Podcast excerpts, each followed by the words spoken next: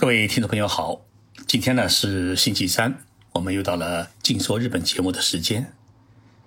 在上一期的节目当中，我介绍了日本索尼公司转型创新的故事。到今天为止，这期节目呢已经有十六万人收听。在索尼公司的这期节目当中，我主要介绍了索尼作为一家技术型的企业，它的技术与产品的。创新与转型的故事。那么今天呢，我想介绍另外一家日本著名企业，它是如何通过企业内部的结构调整与人事制度的改革，治理大企业病，从而呢，焕发出一种蓬勃向上的企业精神，开始近百年以来的第三次创业。那么这家企业呢，大家一定很熟悉，甚至你现在驾驶的汽车。就是他们的汽车，这家公司的名称叫丰田。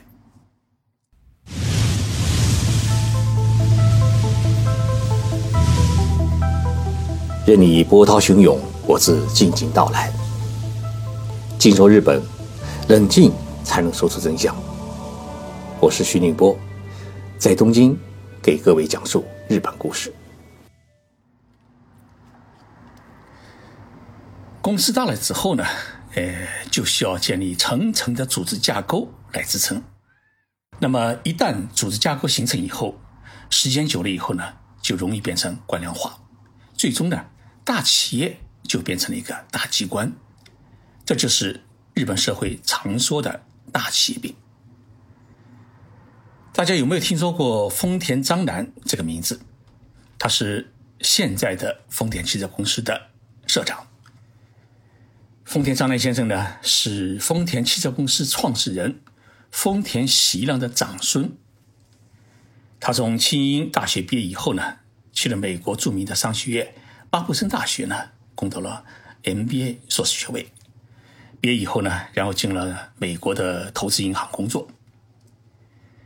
工作没几年，他开始为自己的未来而烦恼。一方面觉得自己作为丰田家的长孙，未来呢继承家业是无法推卸的责任；而另一方面呢，周边的人都已经知道他是丰田汽车家的人，所以对他呢也是另眼相待。他的上司啊看他很烦恼，对他呢说了这么一句话：“他说啊，你既然都是烦恼，那干脆就为丰田汽车公司去烦恼吧。”这样是不是更值得？上司的这么一句话，让丰田章男是下决心离开美国，回到日本。他进入丰田汽车公司，好好的工作。他到了日本以后啊，找到了自己的父亲，叫丰田章一郎。他谈了自己的想法。他的父亲当时是丰田汽车公司的社长，父亲对他说了一句话。你如果进入丰田汽车公司的话，估计呢没有一个人愿意收你为部下。丰田章男呢理解了父亲的这句话的意思，于是呢他隐瞒了自己是作为公司创始人的长孙，也是当今社长儿子的身份，他以一位普通的社会人的身份呢填写了一份履历书，然后呢寄给了丰田汽车公司的人事部。公司人事部呢看了他的履历以后啊，哎，觉得年轻人啊，他的资历和学历很好。面试以后呢，也发现他是一个好青年，于是就让他呢进了丰田汽车公司，让他成了一名正式员工。丰田章男的第一份工作是被派到了一个只有四万人的小城市里面，在丰田汽车的营业所里面去当售货员，也就是当销售员。丰田章男就在这个小小的呃营业所里面工作了三年，他卖了好多的汽车，成为一个很优秀的员工。在卖车的过程当中，他自己知道了丰田车的好与坏，也知道了别的汽车公司的好与坏。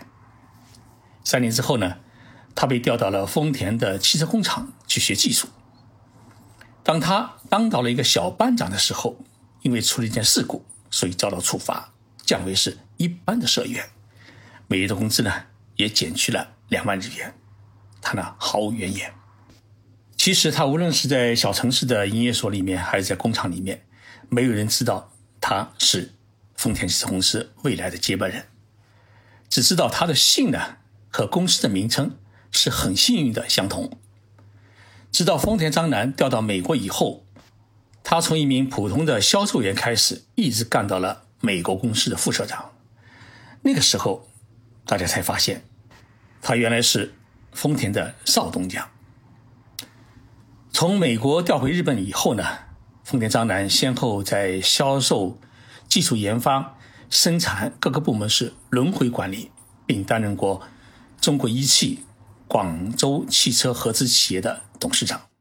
大家知道，二零零八年呢，呃，发生了世界金融危机。那么到二零零九年的时候啊，整个世界的金融和经济呢，陷入了一大困境。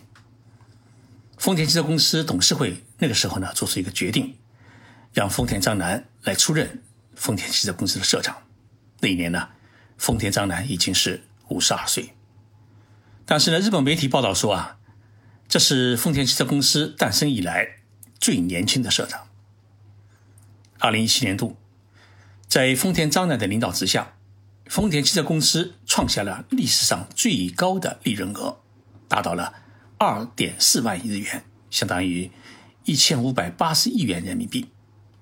那么，在二零一八年度，丰田汽车公司成为了日本所有的企业当中第一家销售额突破了三十万亿，也就是一万九千七百七十二亿元人民币的一家企业。对于丰田章男来说，这是他。这么多年来担任社长的一个很辉煌的业绩，但是呢，丰田章男他并不为此感到满意，他有个烦恼，什么烦恼呢？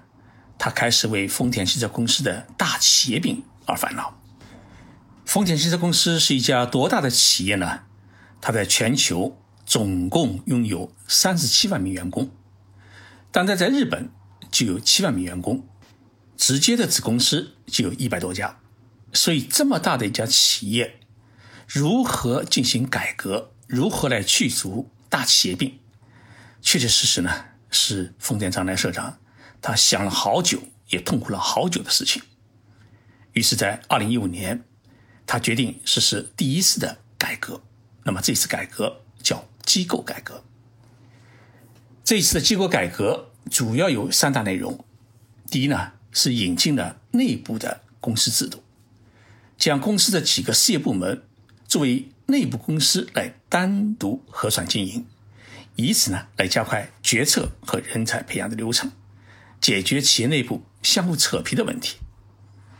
第二，将负责整车生产的关东自动车工业、中央汽车、丰田东北汽车三家公司合并组建为东日本丰田汽车公司，对许多的子公司。也采取了合并重组，来减少企业内部管理的环节多和重叠的问题。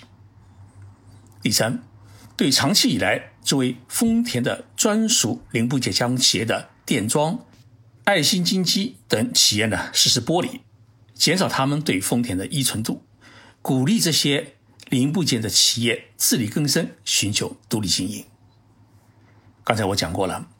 丰田在全球呢有三十七万名员工，船大呢难以掉头。这一轮改革下来以后，结果呢，丰田社长并不感觉到满意。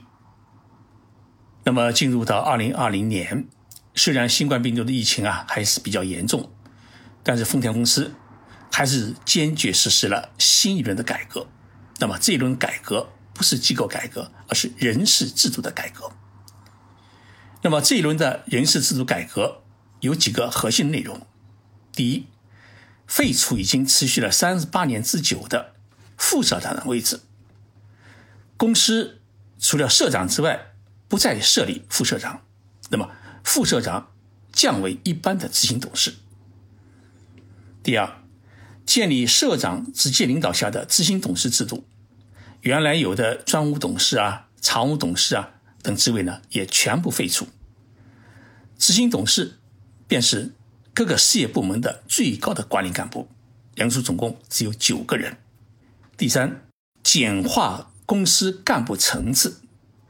以往呢，丰田汽车公司的干部层次呢，总共分成七级。最低的是科长，然后是次长，然后是部长，部长之上呢是常务董事，常务董事之上呢是专务董事，专务董事之上呢是副社长，最后才到社长。现在进行简化，简化成四个层次，就是科长，然后是干部职，这个职是职务的职，然后是执行董事，然后就是社长。也就是说，干部制度由原来的七个层次简化为四个层次。丰田社长在解读这次人事改革的目的是强调，他说：“速度就是企业的生命，所以呢。”要提高经营速度，就必须要进行人事制度的改革，这是消除大企业病的关键。丰田汽车公司，它的科长是作为现场的管理的最主要的责任者，也是最基层的一层干部。那么，作为现场第一线的最主要的责任者，科长如果他发现问题，要把这个问题反映到社长的手里面，在过去呢？需要跨越五道关，很有可能呢，在还没有送到某一位董事的手里的时候，就已经被部长呢锁到了抽屉里面。而改革之后呢，科长的意见他只需要过两道关，也就是过干部和执行董事这两道关，就直接可以递送到社长的手里面。所以啊，丰田汽车公司它建立四个层次的干部管理制度之后呢。作为社长，他能够在最短的时间里面听到来自现场的声音，并迅速做出经营的决断。同时呢，社长的指示也能够以最快的速度，以很短的距离传递到现场的第一线。第四呢，是减少干部层次之后，使得年轻人有了获得提升的机会。公司一批三十多岁、四十多岁出头的年轻的工程师和管理人员啊。他可以直接从科长的岗位升到干部职，而干部职的下一个岗位就是执行董事。因此，这一新的制度呢，将使得优秀的科长他成为公司执行董事的年数最短的只需要四到六年。所以，我们可以预计，未来几年呢，丰田汽车公司将会诞生一批四十几岁的年轻的执行董事。而目前，丰田汽车公司的执行董事大多数呢是六十多岁的老人，所以呢，丰田社长他要解决这个公司最核心、最有权威的执行董事的老龄化问题。这个人事制度的改革的第五项内容是建立员工的焦虑制度，将优秀的年轻员工不断的派往子公司、海外公司去锻炼，拓展他们的知识。能力和视野，提升他们的创新能力和管理能力，改变长期待在总公司坐井观天，然后下派去子公司当领导的那种外行领导内行的问题，让年轻有才华的员工呢觉得自己有奔头，有出道的机会。那么以上五点呢，便是丰田实施的决策快速化、干部年轻化、成果可视化。管理危机化的四化改革。根据丰田社长的说法，世界汽车已经进入到了百年一变的时代。如何应对万物相连、自动驾驶、信息共享、电动化等这四大课题，没有充满激情而且富有创新能力的年轻的技术人员和管理人员，丰田这一航空母舰很快就会沉没。因此呢，丰田汽车公司它需要培养一批能够与谷歌、与苹果、与脸书、与亚马逊具有同等战斗力的年轻的经营者。一九二六年啊，丰田章男的曾祖父丰田佐杰发明了自动纺织机，并且在爱知县呢创立了丰田自动织机公司。一九三三年。这家做纺织机的公司呢，开始设立了一个汽车部开始研发汽车。到了一九三六年呢，诶，丰田纺织机的这家公司的汽车部呢，给它升级，单独成一家公司。这家公司名称叫丰田自动车工业公司，就是现在的丰田汽车公司。所以没想到，一九三六年，从一家小小的一个公司的事业部门，经过了这几十年的发展以后，它成了世界最大的汽车制造商。而在一九三六年，丰田汽车公司它的事业部成立的时候，也就是说，丰田汽车公司刚刚开始挂牌的时候。像美国，福特也好，通用也好，那些老牌的汽车公司已经是风靡全球，所以丰田汽车公司呢，它是后来居上。作为丰田家业的继承人，丰田章男呢，如今开始了丰田家的第三次创业。创什么业呢？他把目标已经锁定了，叫 AI 未来城市。丰田章男呢？要让丰田从汽车行业里面脱颖而出，变成一个 AI 城市，就是人工智能城市的建设者。这个梦想啊，已经开始在富士山脚下的静冈县开始实施。也就是说，世界上第一座的人工智能城市将会在五年之后诞生。